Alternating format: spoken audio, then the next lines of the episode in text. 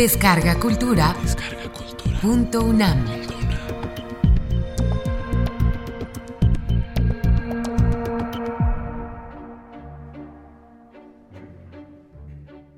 Javier Velasco, este que ves.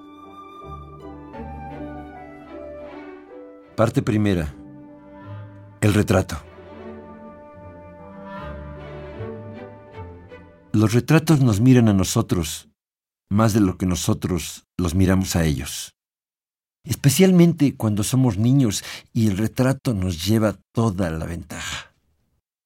Nos vigilan también y a veces saben cosas de nosotros que nadie se ha sabido imaginar.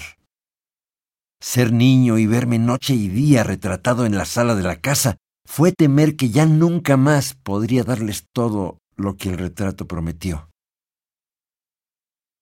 He crecido tratando de ocultar los efectos del tiempo sobre aquel semblante, tanto como el atónito desamparo que desde siempre vi en esa mirada. Es un niño indefenso el de la pintura, pero también un niño calculador. Depende de qué lado elija uno mirarla.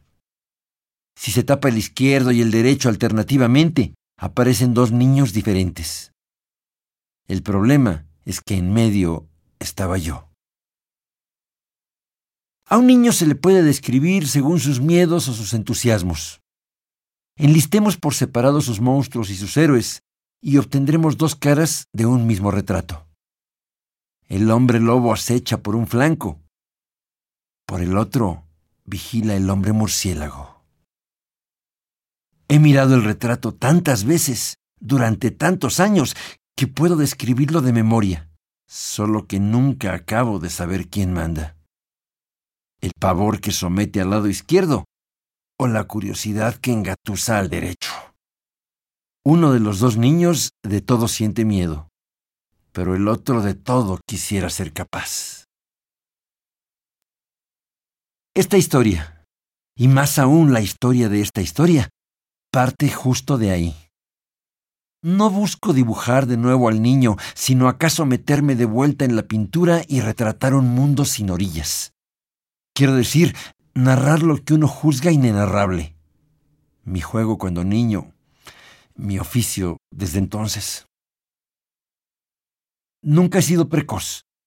De niño llegué tarde a casi todo, como si cada vez que intentaba avanzar se colgara de mí el niño del retrato, con su miedo y su arrojo congelados.